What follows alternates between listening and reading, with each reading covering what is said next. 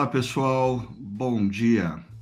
Ou para você que vai ouvir esse Chakra Talk em outro momento da semana ou do dia, boa tarde, boa noite. Sempre é bom ter a companhia de vocês. Nós estamos gravando esse Chakra Talk na segunda-feira, dia 22 de agosto, depois de conversarmos ontem e refletirmos sobre as histórias de Davi envolvendo o seu primeiro período no deserto. É muito bom ter aí com a gente a Zezé Destro, o Noadir, a Sandra de Matos. Olha, a Sandra é de Rio Branco, Acre. Seja bem-vinda, Sandra. Bom ter você com a gente, viu? A Lili Sanches, a Paula Regina, a Bianca, a Regina Maiani, Manani, o Guilherme Tavares, a Ellen Menes, que é sempre a nossa primeira ouvinte aqui a entrar e nos dar bom dia, e todos vocês que estão no chat, eu queria que vocês se lembrassem que a sua participação é muito importante. Aí esse é um momento da gente elucidar dúvidas, é, ouvir vocês, perceber o que não ficou claro na exposição então, fiquem à vontade para colocar as suas perguntas no chat uh, e nós vamos procurar responder e ajudar você na sua caminhada, uh, na compreensão das Escrituras, ok? Mais gente chegando. Aline, saudades de você, Aline. Bom saber que você está conectada, viu?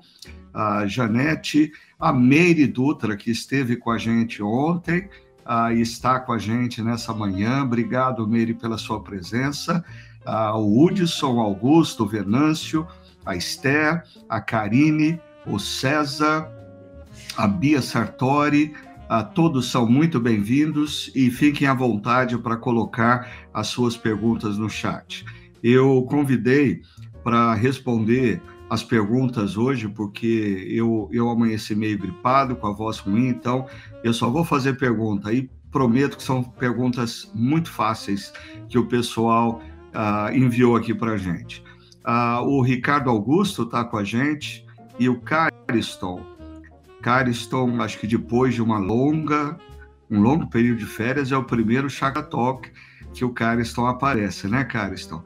Como é que vocês estão? Augusto, tudo bem? Cariston, como que está a vida aí em Jaguariúna? Por aqui, graças a Deus, tudo bem. Começa boa, esse clima mais frio, né? Graças a Deus, eu sintoma de gripe igual você, Ricardo. Espero que você melhore rápido aí, né? E graças a Deus, tudo bem. Bom dia, bom dia, bom dia, ou boa tarde ou boa noite a todos. Uma alegria estar aqui com vocês, depois de cinco meses de férias. Agora estou retornando. Não, brincadeira aí, não estava de férias não. Mas está tudo bem aqui em Jaguariúna. Centro do mundo, a cidade que é o centro do mundo. Estamos aí caminhando.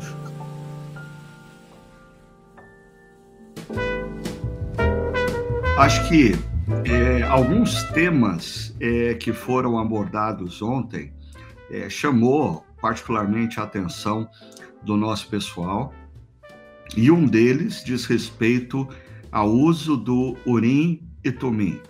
Quando Davi é, faz uso é, de Abiatar e da, da, da, do colete sacerdotal para se orientar acerca se ele deveria ou não atacar os filisteus, se ele deveria ou não fugir de Saul, se ah, o povo de Keila, povo que ele havia libertado dias antes, ah, iria ou não entregá-lo para Saul.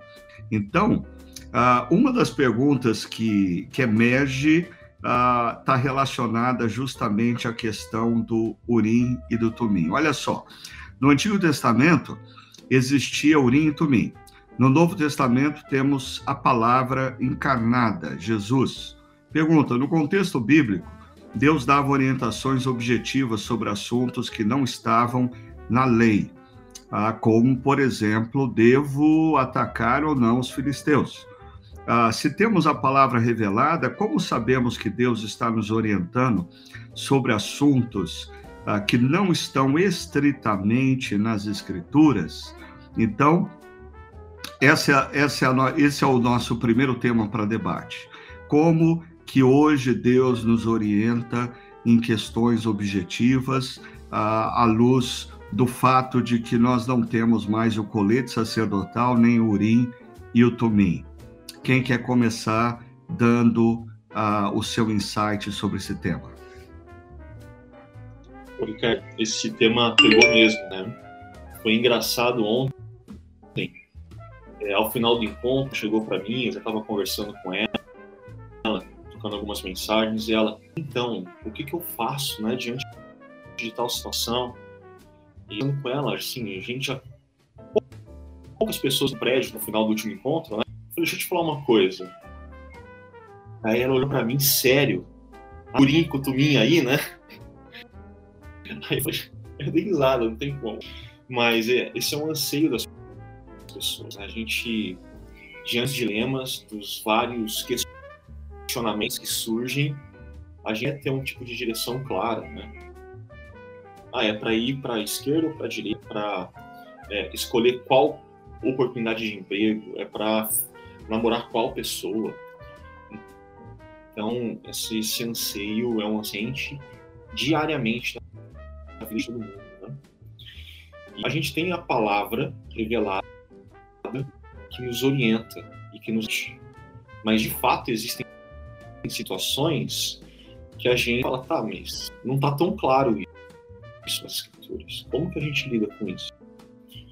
E, a minha fala para essas pessoas, a gente vai em alguns sentidos, mas um é que por mais que algumas coisas não estejam tão claras, a história bíblica nos óculos, Macon, para lidar com as coisas que aponta para a gente qual o norte. A gente pode não ter a clareza exata do que tem que ser feito, direcionando, mas a gente tem algumas consciências, a gente sabe qual é o norte, a palavra está orientando, como a gente tem que ler aquela situação, se diante dela e, e encarar algumas coisas, né? Então, eu acho que esse é um o, começo. É, só um instante, o pessoal no chat está dizendo que o seu som ele está um pouquinho ruim, está picotando.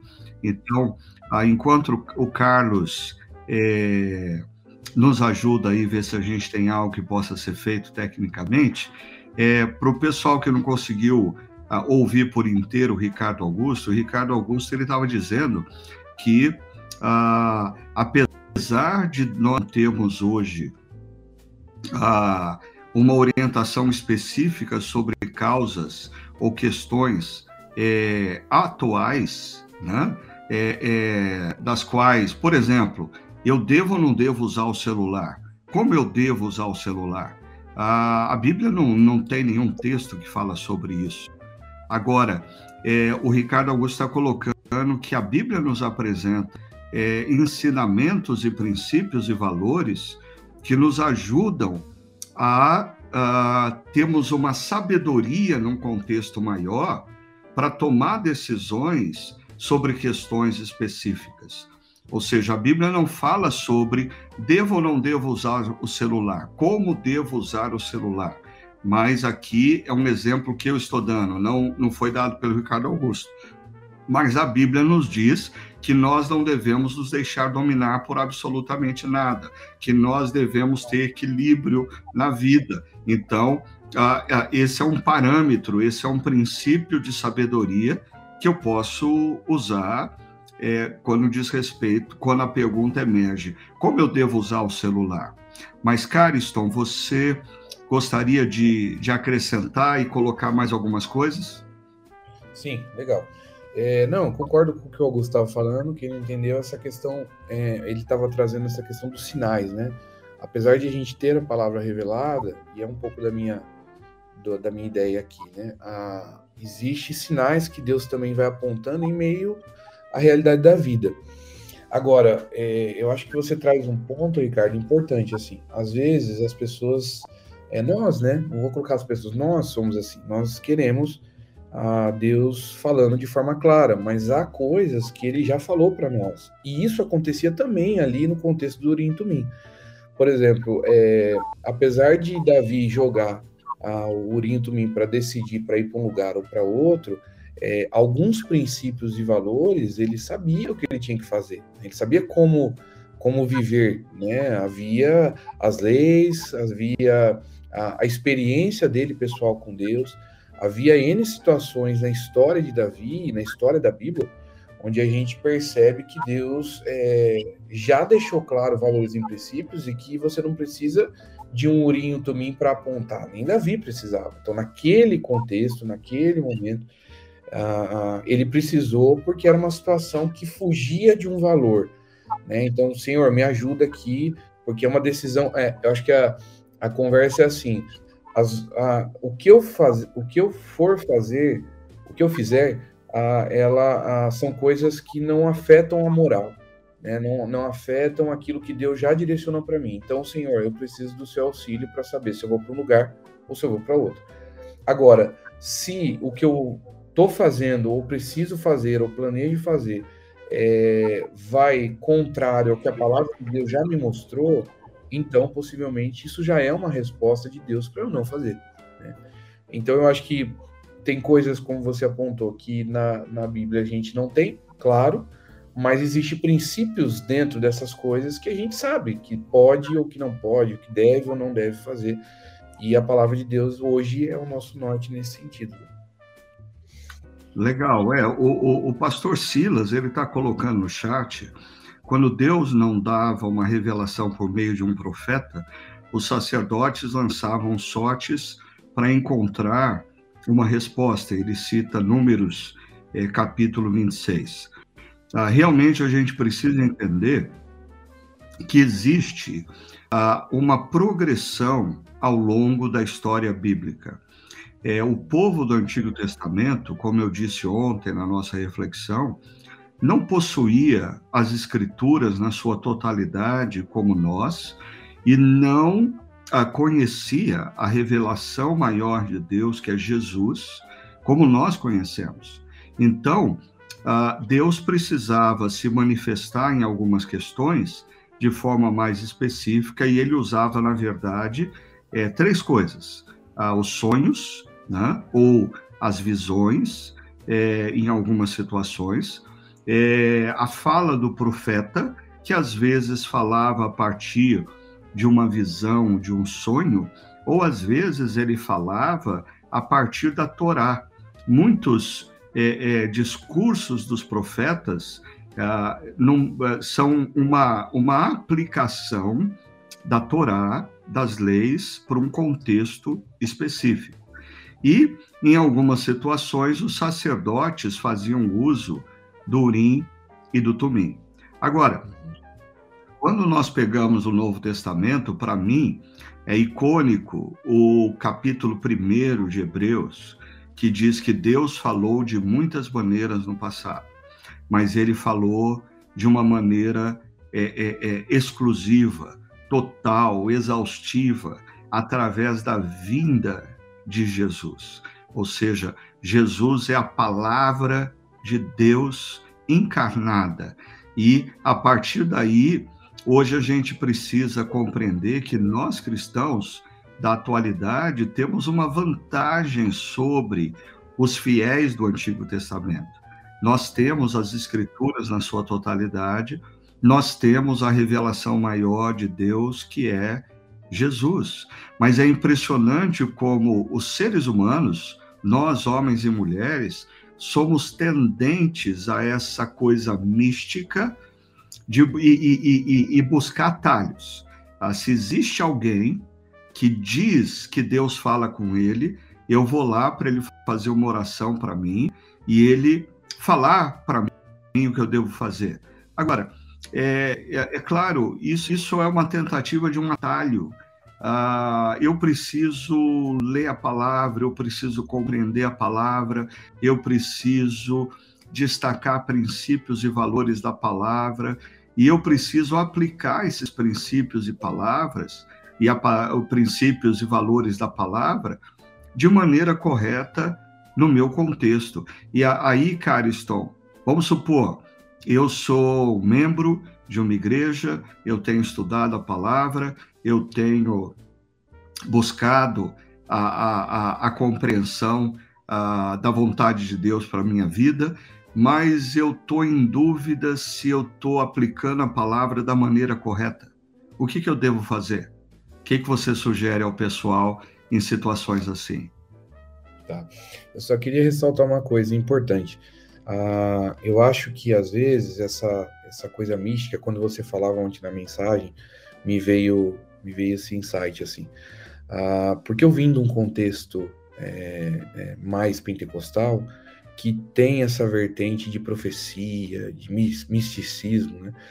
E, e para mim, assim, uma das reflexões que eu tive na minha caminhada é que isso tem muito de terceirizar a minha, a minha responsabilidade diante de Deus. Quando eu espero de alguém é, que essa pessoa retorne aquilo que eu acho que Deus não pode falar comigo, ou que vai ser mais claro através de um profeta, de um homem de Deus, de alguma forma a gente terceiriza o nosso relacionamento com Deus. Né? A gente diz, bom, eu vou confiar na palavra de alguém, e se der errado, foi o profeta que, que falou errado, né? Quer dizer, parece que até é um pouco mais fácil, te, me isenta é, daquilo que é minha responsabilidade.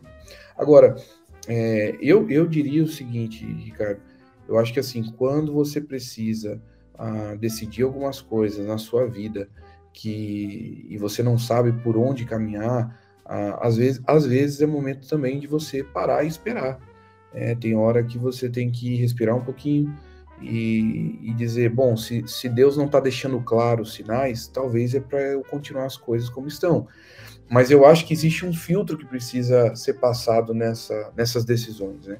É, bom, isso está dentro da palavra, isso está dentro do que eu conheço. Talvez eu diria para essa pessoa: quanto você tem tido de relacionamento com Deus? Como tem sido o seu relacionamento com Deus? Você, você lê a palavra de Deus, você é, busca isso, porque às vezes eu acho que a gente fala sobre buscar a Deus, orar e tal, e alguns entendem assim: ah, eu oro, eu oro todo dia, dizendo, Senhor, é, guarda aí meu caminho e, e vai e vou embora, ou eu oro na hora do almoço, né? Eu oro pelas refeições. Não, eu sou grato a Deus, né? Quanto você é grato a Deus? Como você expressa essa gratidão na missão, na vida, tal? Então eu, eu acho que primeiro uh, existe uma autocrítica que, que até foi trazido ontem na, na, sua mensagem que Davi teve, né? Eu acho que precisa de uma autocrítica em relação ao, ao que realmente tem sido essa busca nossa a Deus. Uh, se nós realmente conhecemos e lemos essa palavra, se realmente a gente ora, se realmente as motivações do nosso coração em relação a Deus é um relacionamento constante, ou se eu busco a Deus só quando eu preciso de alguma coisa, só para Ele me abençoar, só para Ele me dar uma direção. Quer dizer, eu não quero errar, então eu busco a Deus, mas no, no, restante da minha vida eu tomo as decisões que eu quero, do meu jeito, faço as coisas da forma que eu acho que tem que fazer. Então eu acho que a gente precisa analisar, eu diria para essa pessoa, é, o que é o seu relacionamento com Deus hoje, né? É, que, uhum, que, busca, uhum. quanto você conhece esse Deus, né? E o quanto você tem buscado ele.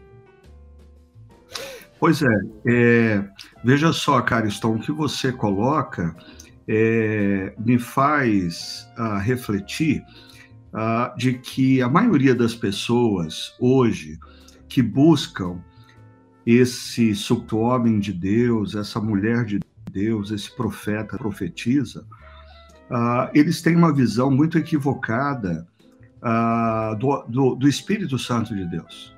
Porque por que, que as pessoas procuravam eh, o sacerdote, o profeta no Antigo Testamento? Porque o Espírito Santo de Deus não havia sido derramado sobre todas as pessoas. O Espírito Santo de Deus era derramado sobre o líder da nação, o rei, sobre o profeta e sobre o sacerdote. E é interessante como, em alguns casos do livro de Juízes, nós vemos uh, Deus é, é, uh, tomando pessoas para causas específicas, mas o Espírito Santo não era derramado sobre todas as pessoas. Agora, após Atos 2, o que acontece é que a igreja, o povo de Deus, se torna uma comunidade de sacerdotes. Ou seja, todos nós que entendemos quem é Jesus, nos rendemos ao que ele fez na cruz e acolhemos o seu amor e o seu perdão, nós selados com o Espírito Santo da promessa. Então, não existe diferença diante de Deus da minha posição para a posição de qualquer pessoa da igreja. Não existe mais o homem de Deus, a mulher de Deus e o crente comum. Se a pessoa está rendida a Jesus, ela tem o Espírito Santo e ela é tão especial diante de Deus uh, que qualquer pregador, a única distinção entre uma pessoa que está sentada no banco de uma igreja e o pregador são os dons espirituais que Deus concedeu e dons espirituais não servem para nós medirmos qualquer forma de status diante de Deus. Agora, quando você fala para as pessoas, ah, tem que avaliar como que está a relação com Deus. É, de fato, é, é interessante que uh, o, o Salmo 25 fala que a intimidade de Deus é para aqueles que o reverenciam ou seja, aqueles que convivem com ele com temor no coração.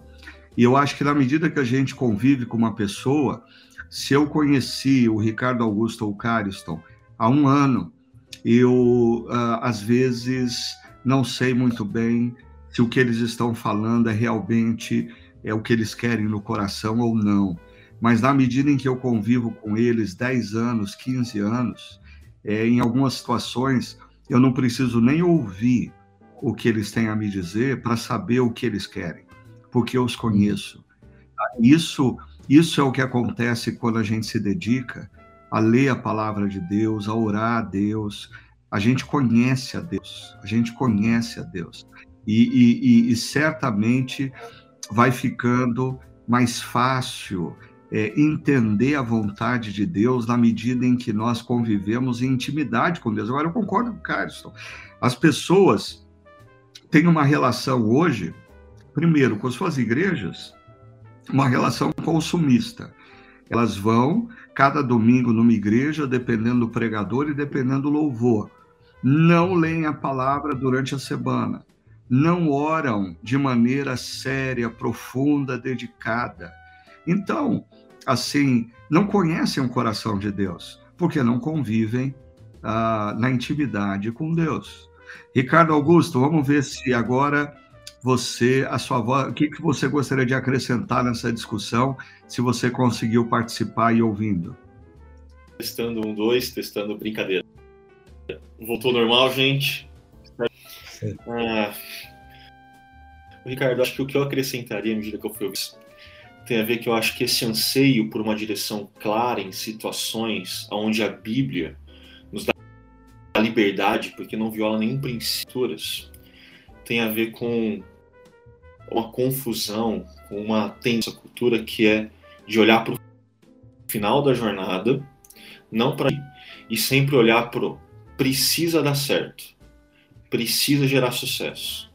Então, para exemplificar como você fez, trazendo aqui, trazendo uma outra situação. Com quem eu devo casar? As pessoas ficam naquela ânsia de que existe uma pessoa certa e que eu direcionar para que eu escolha a pessoa certa, eu vou escolher a pessoa errada. E aí então tudo vai dar errado. Pera, vamos lá, calma. Se você está olhando para aquela pessoa a partir das escrituras, a partir dos princípios, dos valores do reino de Deus. E se fala, é, ela está fazendo, ela tem isso, é, dá uma relação juntos. Meu, vai, você tem garantia de que nada vai acontecer de errado? Não, eu diria que a garantia tem garantia que problemas vão acontecer, tensões vão surgir, mas o desafio de vocês, como discípulos de Jesus, não é simples ficar em Deus, e aí, qual é a direção? Será que eu casei com a pessoa certa? Mas não, é com esse Espírito Santo, como você trouxe, dado como dom, como presente. É Deus está capacitando a gente não apenas para entender a palavra, mas para viver a palavra. Eu diria que talvez o maior desafio que a gente traz essa questão de Tumim não é simplesmente aí decisões, mas é ter a consciência de as decisões, seja qual ela for, o meu desafio é viver tipos os valores que Deus tem dito. E eu espero que o meu áudio não tenha dessa vez.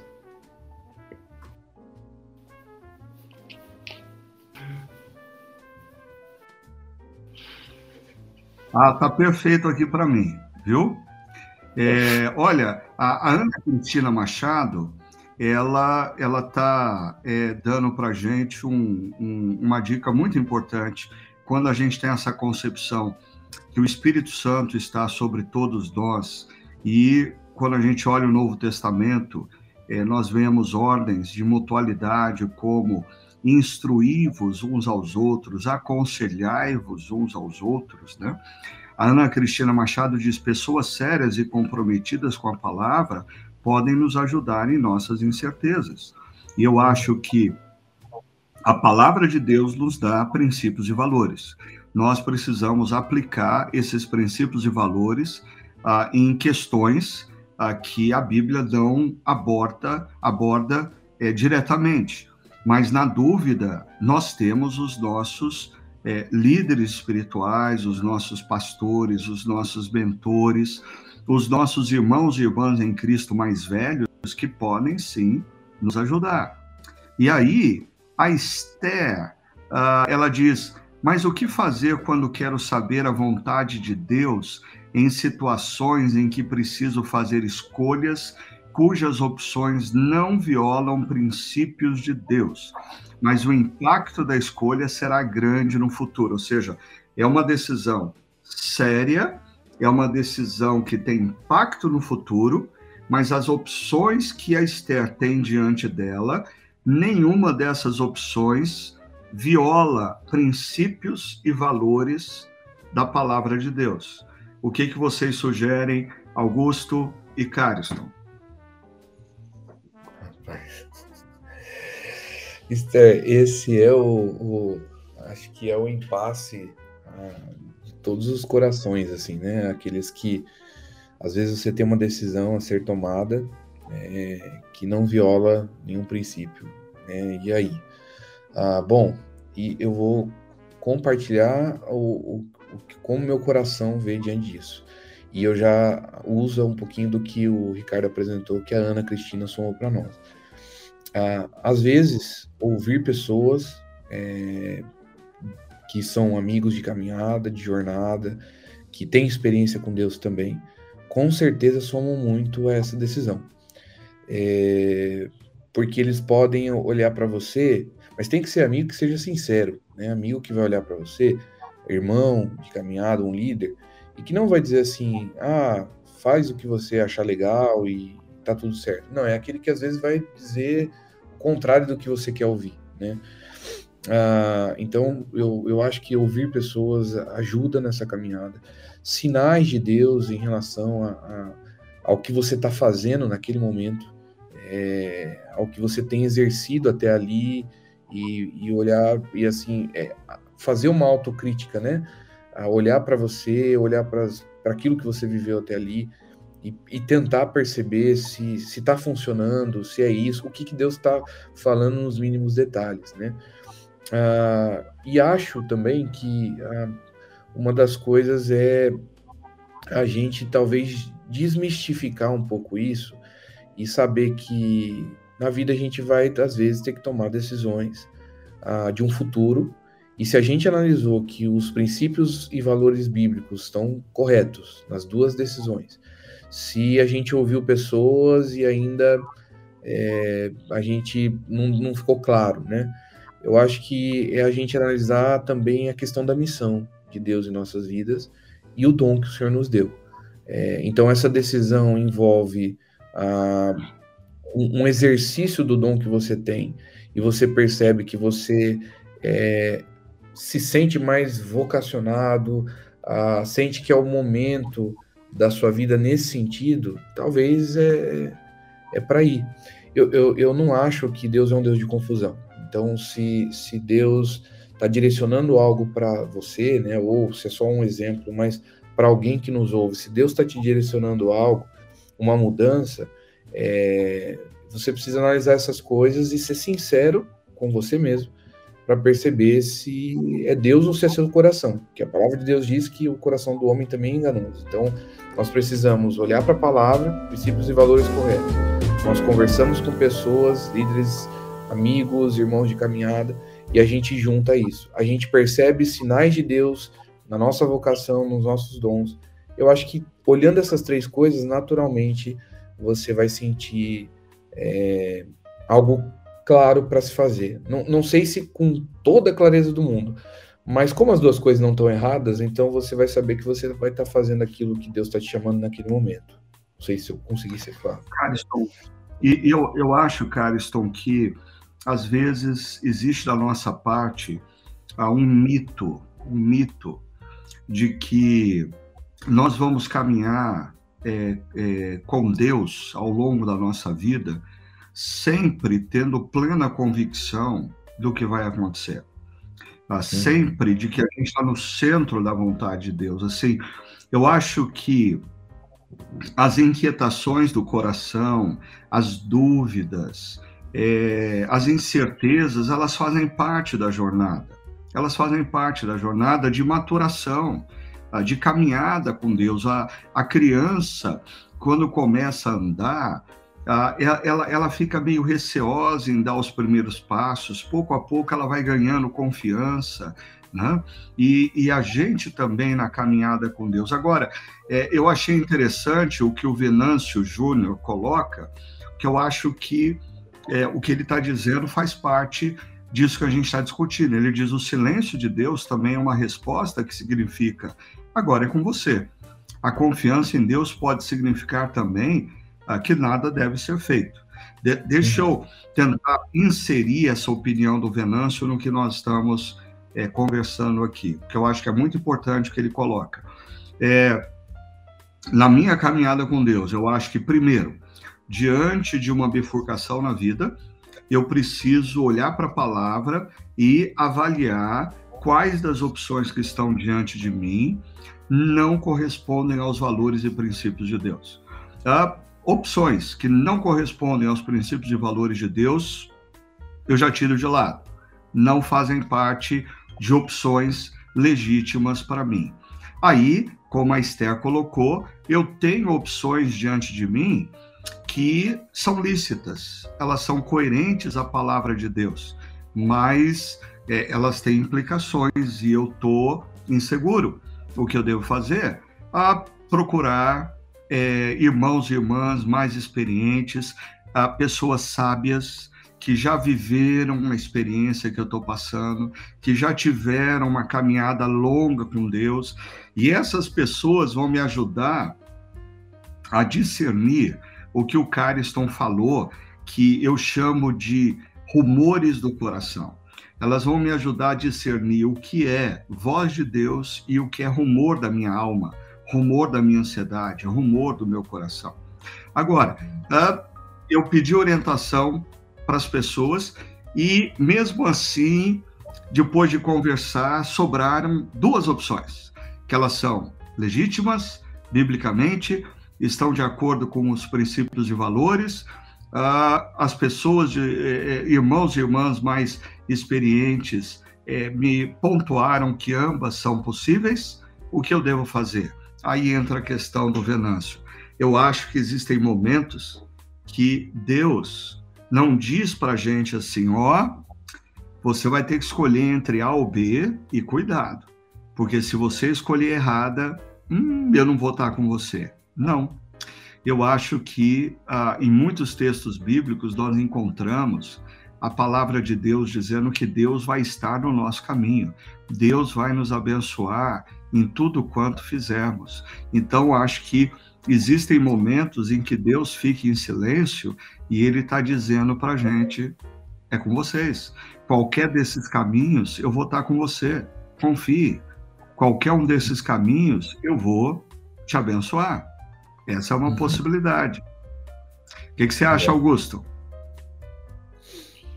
Eu concordo. E essa consciência de que Deus, enche desses, dessas duas possibilidades, vai estar presente, tem que trazer uma paz ao nosso coração nesse sentido, é, tem que dissolver a ansiedade, ficar sendo gerada enquanto a gente está buscando, mas ao mesmo tempo tem que gerar um tipo de expectativa.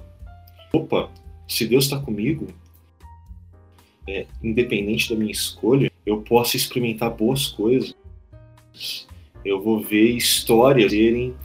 É, eu acho que o ponto que o Carlos mencionou lá atrás, de, dessa de que a gente está em missão, é muito importante. Porque se a gente está em missão, não tem a ver simplesmente com um bom salário, não tem a ver simplesmente com outra coisa, mas tem a ver com aquilo que Deus pode e deseja através de nós à medida que a gente está caminhando, à medida que a gente está entrando em novos cenários. Então isso, essa consciência para mim era livre, Ricardo. Eu tô mais quietinho aqui porque eu tô achando que o meu continua picotando, né? E eu queria é, reforçar aqui ah, o que a Ana Mello é, nos lembra por duas vezes: é, jejuar, orar e tomar uma decisão. Jejuar, orar. É, de fato, é, eu, eu acho que isso nos ajuda também a lançar luz sobre o jejum bíblico. Ah, algumas pessoas confundem o jejum com fazer greve de fome né? Eu vou ficar sem comer até Deus fazer o que eu quero, né? Não, eu vou ficar sem comer e orando, pedindo para Deus fazer o que eu quero. Não, o jejum ele não tem a ver com eu é, pressionar Deus a fazer o que eu quero. O jejum ah, tem a ver com ah, eu, eu me dedicar exclusivamente à oração, a busca de Deus e na medida em que o meu corpo ele enfraquece, né? O meu coração, a minha alma se torna sensível à voz de Deus. Eu até acrescentaria a todos que estão falando aí sobre essa questão de decisões importantes na vida, que têm implicações futuras, mas que diante de vocês existem mais do que uma alternativa que não fere princípios e valores bíblicos. Eu acho que vale a pena, às vezes, em determinados momentos da vida, nós termos retiros espirituais. Nós falarmos, eu vou, eu vou sair da minha rotina, eu vou para um lugar tranquilo, uh, eu vou me dedicar à oração e ao jejum, porque eu tenho diante de mim uh, opções que são legítimas biblicamente, mas que possuem implicações sérias para com o futuro. E eu quero, eu quero ouvir a voz de Deus acerca disso. Então, a prática de retiros espirituais, a prática do jejum, certamente contribui. Eu acho que o Augusto queria fazer menção uh, de uma, uh, uma colaboração aí do Guilherme no chat. Por favor, Augusto, fique à vontade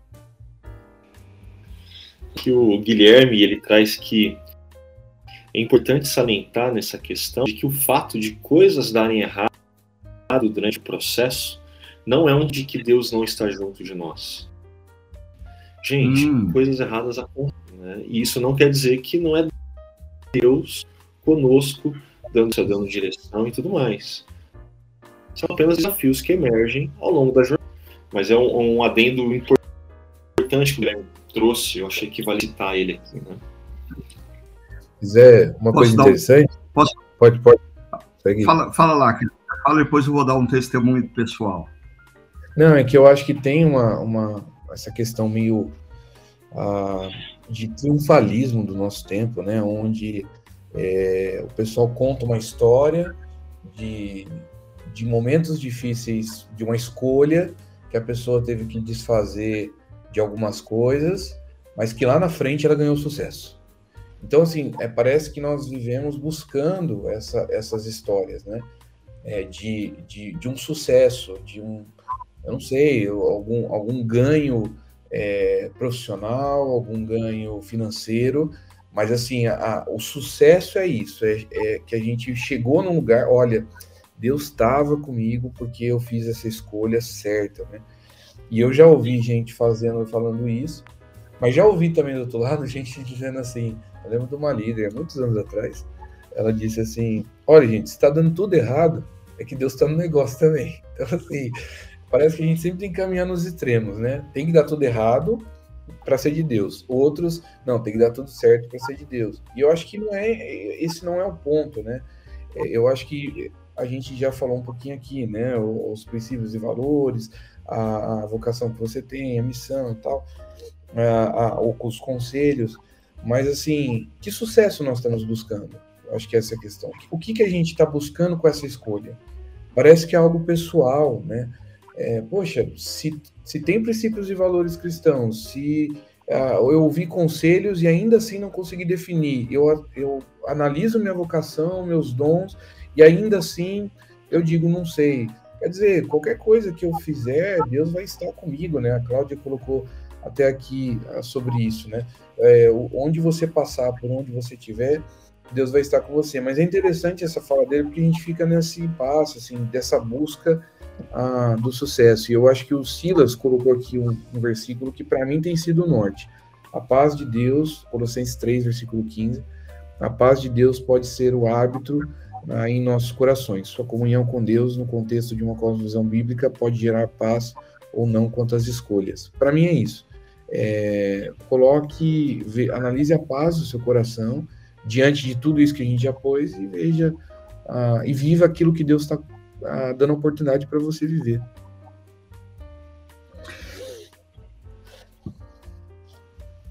É, eu, eu, eu vou precisar é, salientar, diante dessa fala do Cariston, sobre esse texto que o pastor Silas citou, que no último podcast a gente é, tratou sobre isso e salientou para o pessoal que essa paz de Cristo, ela nada tem a ver com o nosso sentimento. Ah, o contexto de Colossenses 3 é habite ricamente em vós a palavra de Deus, a palavra de Cristo. Ou seja, a paz de Cristo nesse texto é você estar a, a coerente à voz de Deus, a palavra de Deus, porque eu já tive situações em que eu estava diante de uma pessoa dizendo que ia se divorciar porque sentia no coração que era isso que Deus queria. E eu dizia, mas não é isso que a palavra de Deus diz? Ah, mas eu estou em paz. Ah, desculpa, é, essa paz nada tem a ver com a paz de Cristo, né? Então, só para a gente tomar cuidado. Eu queria mencionar que a Aline, ela, ela ah, fazendo até um, um, link com o que a gente tem estudado, ela diz: acha inclusive que os desertos, apesar de muitas vezes dolorosos, são necessários. Como eu falei da minha experiência no deserto, o deserto ele ah, nos dá maior sensibilidade e às vezes momentos de adversidades na vida é, fazem a gente se aproximar mais de Deus, fazem a gente, como o pastor Cariston falou no início, buscar mais a Deus, ler mais a palavra, orar mais, tá? e isso nos ajuda na caminhada para compreender a vontade de Deus.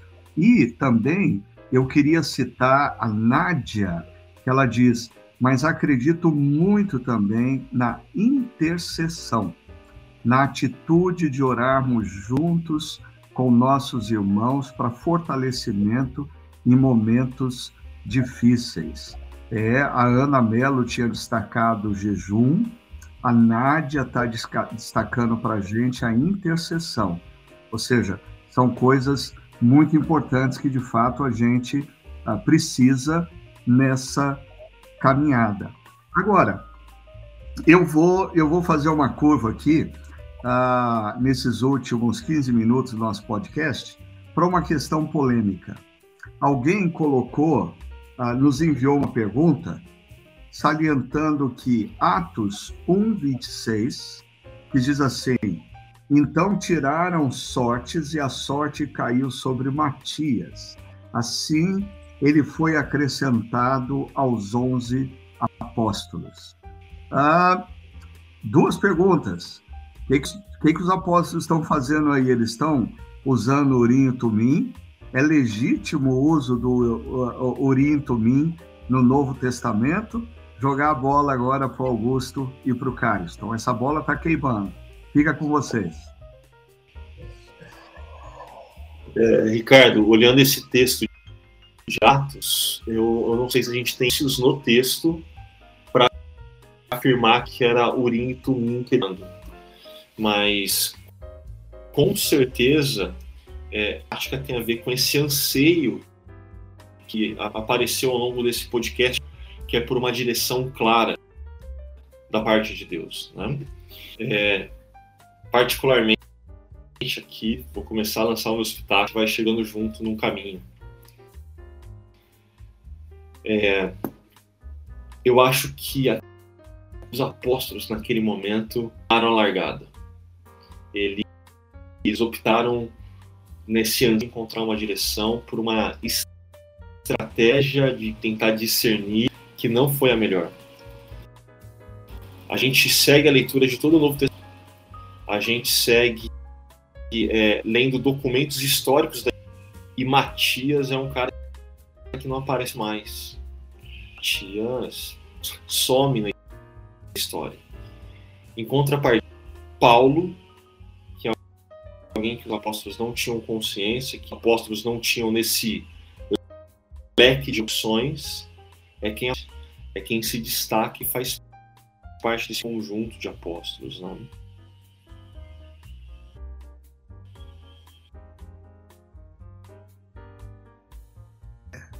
Ah, eu acho que o meu.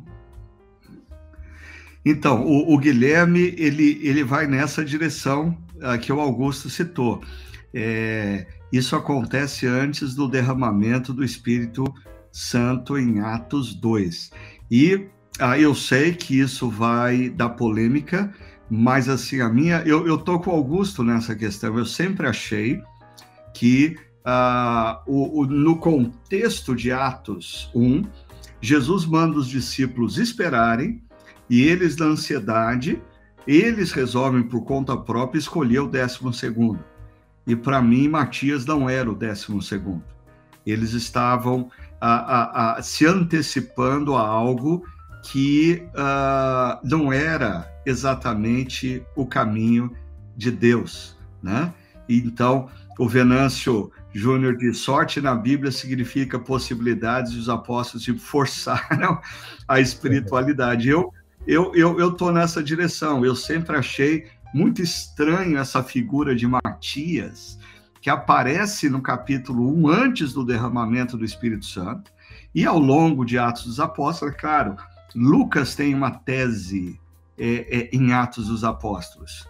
Uh, Lucas acompanha Paulo nas viagens missionárias. E a tese de Lucas, uma das teses de Lucas em Atos dos Apóstolos, é que Paulo é o apóstolo. Paulo é o décimo segundo. Mas os discípulos se anteciparam na ansiedade e, na minha opinião pessoal, eles se equivocaram. Então a gente tem que tomar cuidado com o tempo de Deus o tempo de Deus. Mas quem sabe o Cariston tem uma opinião diferente e queira nos a, a, a oferecer aí uma nova visão sobre Atos 1:26. Que isso, sou, sou o menor dos apóstolos. Olha, é, eu não, eu, eu concordo com vocês. A única perspectiva que eu tra queria trazer, e você, Ricardo, até mencionou ontem na mensagem sobre Davi.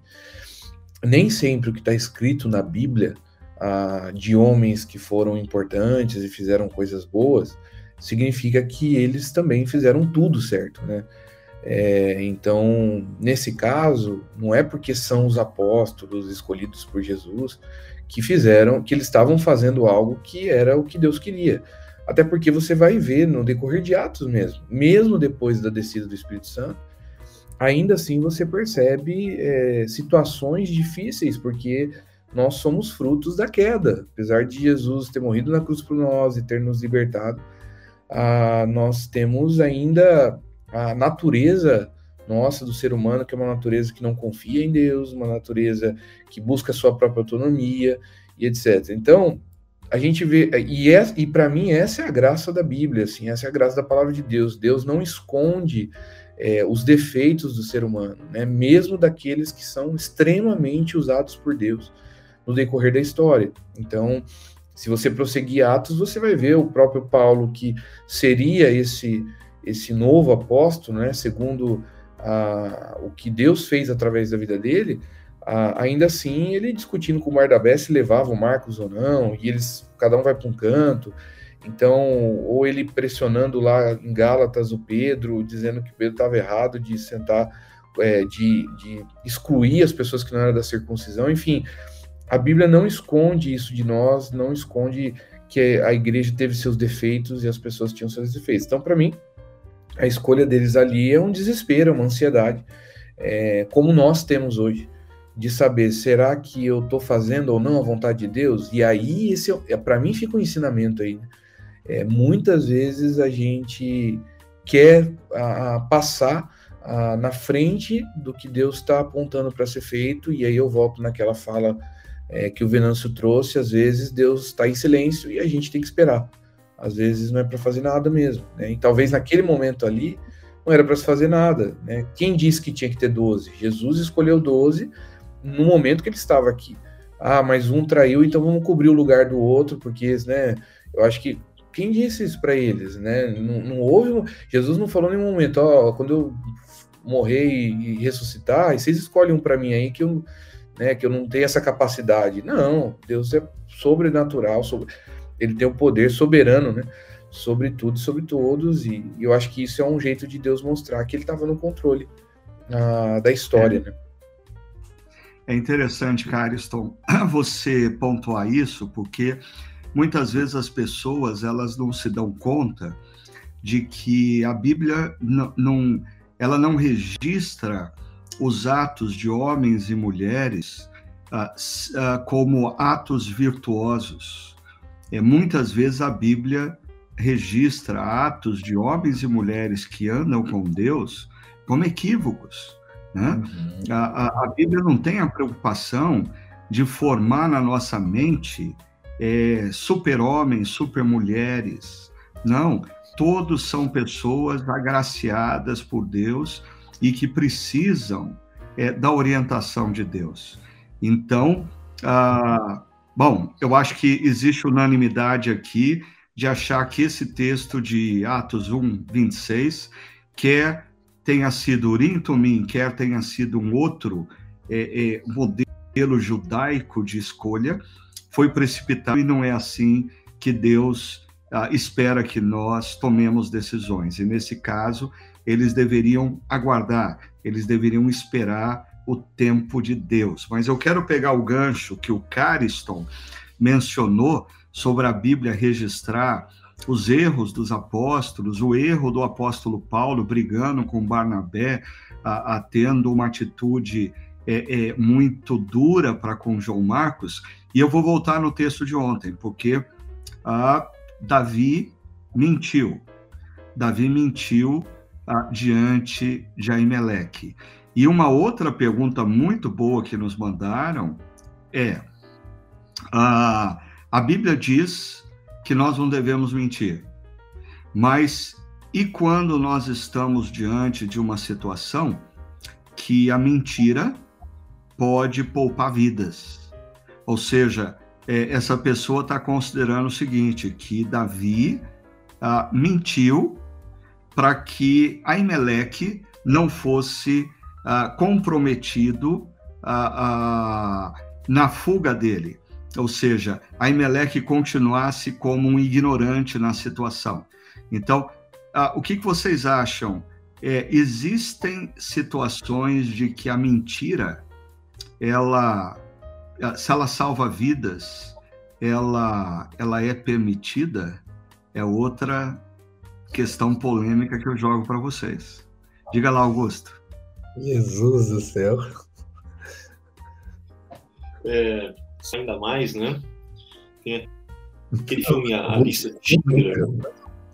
É para descomplicar, mano. Não vou complicar mais, né? Mas a, aquele filme A Lista de Schindler, ganhador de vários Oscars tudo mais, a, é, a biografia de, de um, um homem num contexto de uma lista é, mentindo N vezes, inclusive fraudando documentos para salvar judeus, mandar eles para fora é, Alemanha nazista, onde eles estavam com vida constantemente em risco. Né? E esse filme, para mim, é um dos cases que vem aí quando a gente pensa: ah, a gente pode mentir para salvar vidas. E apesar de ser um dos meus filmes favoritos, ser um filme belíssimo demais, é, sendo muito claro, mentira não é uma opção. Mentira, o Ricardo muito bem trouxe no último domingo, tem a ver com essa confiança que Deus está cuidando das situações. Mentira é o nosso jeitinho marcado pela queda, tá manter as coisas sob controle, como se não tivesse é, sobre todas as coisas. E a mentira ela tem um poder muito, muito, muito complicado, né? Que é fazer com que as coisas saiam justamente pelo contrário. Se a intenção de Davi era que com a mentira Aimelé é protegido por se tornar um inocente nessa história, a consequência da mentira é justamente o contrário. Uhum. Né? É um tipo de tiro pela culatra. E aonde não que paga a conta, mas toda a família dele, né? Outros textos é. que a gente essa linha é tão dura quanto, né? De, deixa, eu, deixa eu só é, pontuar aqui uma coisa para o pessoal no chat não, não, não ir para um caminho que para mim é perigoso, né? O Venâncio está colocando paralelamente aqui a nossa conversa a questão é, do adultério de Davi e perguntando se será que Davi é, não agiu certo afinal de contas, Salomão está na genealogia de Jesus, eu diria, Venâncio, não. Assim, Davi agiu errado, errado. O que é interessante é que na genealogia de Jesus, nós temos homens e mulheres que cometeram ou que são fruto de erros grotescos. Ah, e tudo isso aponta para o fato de que nós precisamos de um Salvador. Mas uma outra coisa interessante para a gente voltar na questão da mentira. Uh, Deus, Deus tem o poder de fazer com que os nossos erros mais grotescos sejam revertidos ao longo do tempo uh, em expressões de graça. Mas isso é Deus que faz. Isso não justifica o erro. A gente não pode dizer assim, ah, eu vou errar porque Deus vai consertar. Não. Assim, ah, o erro ah, é uma culpa e muitas vezes, por exemplo, a gente está falando de Davi, ah, o erro de Davi trouxe consequências. E ele mesmo reconhece a morte de dezenas de sacerdotes e seus familiares e de uma cidade inteira. Então, nós não podemos optar pelo erro na confiança de que a graça vai é, reverter isso. Mas o caso de. Lembrando que o caso do adultério entre Davi e Betseba, ah, primeiro, ah, o filho que havia sido concebido, ele morre. Ele morre. Salomão é fruto de uma relação posterior, quando Betseba é feita esposa de Davi. Ou seja, a, a, são situações que a gente precisa ter discernimento. Agora, voltando para a questão da mentira, eu vou apimentar essa discussão lembrando de um professor que eu tive na área de ética, uh, quando eu fazia um doutorado. É, esse professor ele falava sobre o fato de que muitas vezes nós nos deparamos com situações uh, em que nós temos é princípios éticos em conflito. Ah, mentir é pecado, mas matar também é. E aí você vai ter que fazer opções pelo princípio maior. Pelo princípio maior. Eu não sei se a situação de Davi envolve isso, mas, por exemplo, o pessoal que nos assiste na área médica, eu sei que existe uma ética profissional, ah, diante de uma catástrofe, diante de inúmeras pessoas precisando de socorro, existe uma ética médica que uh, orienta acerca a quem o médico deve prestar socorro primeiro, mesmo que isso implique na morte de outros. Existe um, um, um princípio, uma hierarquia ética. Então, uh, não sei se é o caso de Davi, mas nós temos inúmeros casos uh, na Segunda Guerra Mundial envolvendo é, a, a proteção de judeus, em que pessoas, entre mentir e salvar vidas, eles estão por salvar vidas. Então, seja o caso de quando você tem dois princípios éticos que uh, estão em conflito, você precisa optar pelo maior deles. Uhum. O que, que, você acha, uhum. Carlton? Concordo com os irmãos. Eu diria só uma coisa seguinte: eu acho que é, a, nós precisamos analisar a intenção do nosso coração, né? Então, é ela que, que mostra aí algumas coisas. No caso de Davi, a intenção dele ali fica claro que ele está pensando em se proteger. É, o contexto todo deixa claro que ele está buscando ah, pela sua própria força, e essa foi o, o lance da mensagem ontem, né? é, e deixando uma confiança que ele tinha em Deus. Né? O menino que derruba um gigante com a pedra, naquele momento agora estava procurando a espada do cara que ele é, derrubou com a pedra, é, como se a arma fosse o proteger. Então, e aí ele mente para isso. Então, é, é, é, uma situação, a, a, intenção dele fica claro ali, que ele está distante, o coração dele naquele momento está distante da confiança em Deus, né? Mas é óbvio que a gente está falando de situações muito difíceis, mas acho que o que o Ricardo contou para mim é, é, é o princípio é você analisar ah, diante de princípios éticos que você precisa tomar como decisão, ah, decidir pelo que, pelo que parece menos prejudicial. É, agora, é, isso a gente tem que analisar o nosso coração. São poucas situações, eu, eu nem sei se na vida a gente vive situações assim. Né? Existe na história ah, momentos assim, mas eu acho que a gente que às vezes quer buscar alguma coisa para dar razão para a gente fazer errado que a gente sabe que não tem que fazer, entendeu? Então, é isso. É, e, e eu queria destacar o que a, o que a Ana Mello está colocando para a gente sobre situação de guerra. Ela diz: quando em situação, a ética cristã fica em xeque, quando a vida humana está em jogo.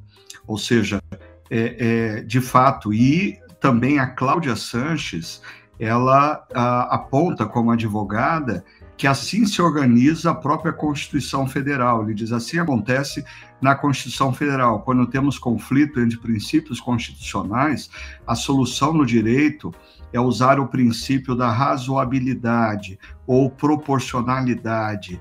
Né? Então, não estou aqui dizendo que Davi, diante de Aimeleque, estava tomado por uma boa intenção. É, mentir para poupar a vida de Aimeleque. Mas, como alguém levantou no nosso, no, no, enviou a pergunta, a gente precisava esclarecer. Talvez existam situações, sim, eu, eu gostei como o Cariston falou, situações que talvez a maioria de nós nunca vai ter que viver. São situações situações dramáticas, situações cruciais, que nós temos diante de nós um conflito de princípios éticos. E aí nós precisamos ponderar pelo, o, o, pelo maior, pelo por aquele que expressa a, a, a prioridade de Deus. Tá bom? Bom, eu, o nosso tempo venceu. Olha, primeiro eu queria agradecer o pessoal do nosso chat. Eu estou aqui perdidinho de tanta participação. É, não deu para a gente responder todas as perguntas, mas foi muito bom ver a turma interagindo no chat. Venâncio, você falou aí que a, a, você concorda que Davi errou, a, a, ele, que ele fez o que era mal. né? Você colocou, eu, eu entendi perfeitamente, tá? A Ana está reforçando essa questão. Deus pode redimir tudo na nossa vida a, a, ao longo a, da nossa história. E eu queria deixar para o uh, Cariston e para o Augusto é, a oportunidade de uma última palavra sobre esse tema, talvez trazendo mais para a aplicação das nossas vidas essa questão da gente, às vezes, como Davi, confiar mais na espada de Golias do que na voz de Deus, na palavra de Deus. Ah, fiquem à vontade, o que, que vocês gostariam de colocar para o pessoal, encerrando o nosso podcast?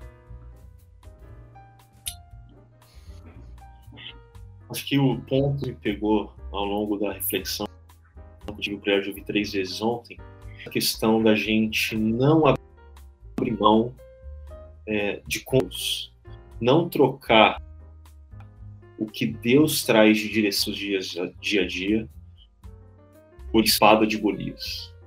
No jeitinho. E lembrando, assim, é, é, situações onde a gente. Sensacional, Ricardo, esse conflito de princípios éticos. E a gente tem que escolher o que melhor ensina. Mas, como o Carlos disse, são situações raras.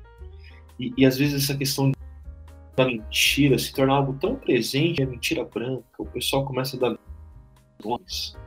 E para mim isso tem a, a gente está escolhendo espada de Golias, a gente está abrindo mão da confiança que Deus está cuidando. E, não é esse o caminho do desafio. É não é esse o caminho que a gente tem que andar.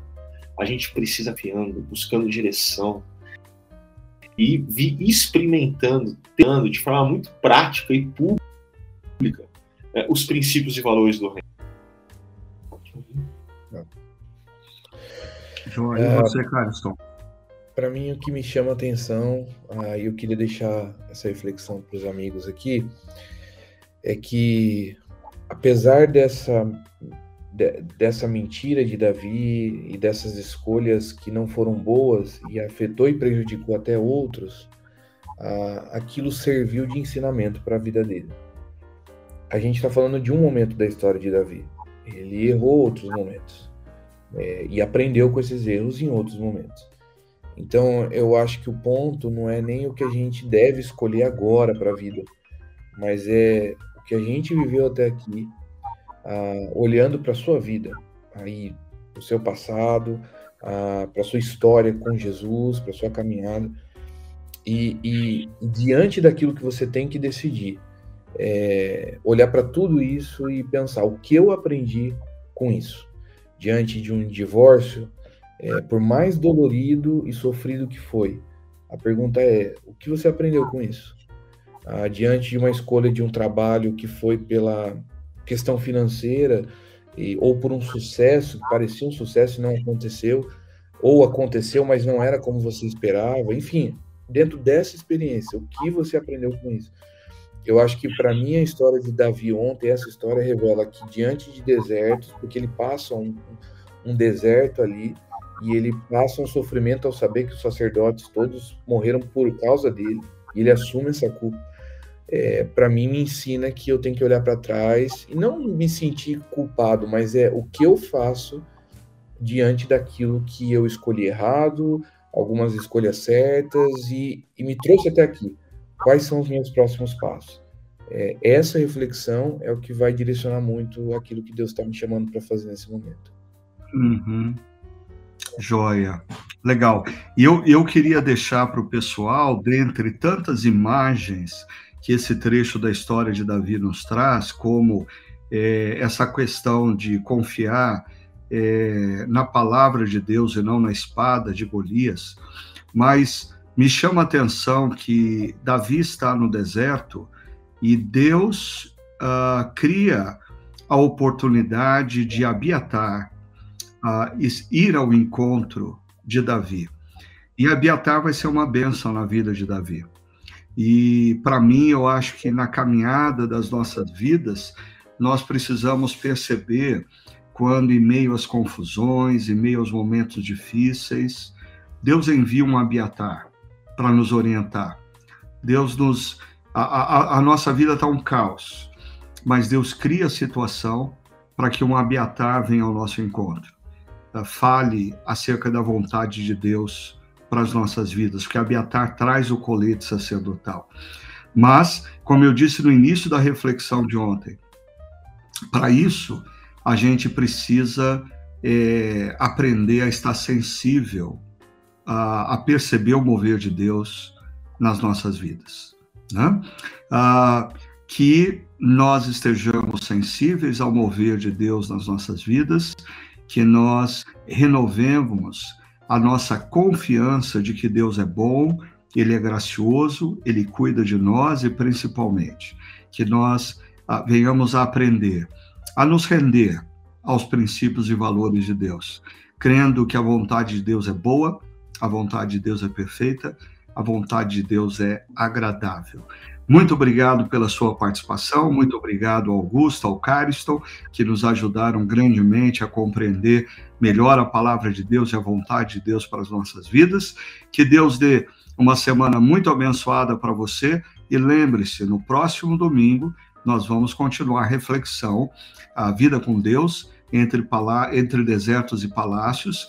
Vamos ver mais um trecho da vida de Davi e eu lancei um desafio ontem ah, nos nossos encontros. Está ah, na hora de você abençoar um amigo, uma amiga, um parente e convidá-lo para estar junto com você no nosso próximo encontro. Ah, no Espaço Paineiras, às 9, às 11, às 19, ah, no Espaço Barão, às 10 horas da manhã, ou se você ah, não puder estar presente, compartilhe com seus amigos e parentes o link chakra.org para que eles possam participar dessa reflexão. Boa semana, Deus abençoe grandemente a todos e muito obrigado pela participação da turma do chat, que hoje a turma estava muito acesa, muito bom. Um abraço.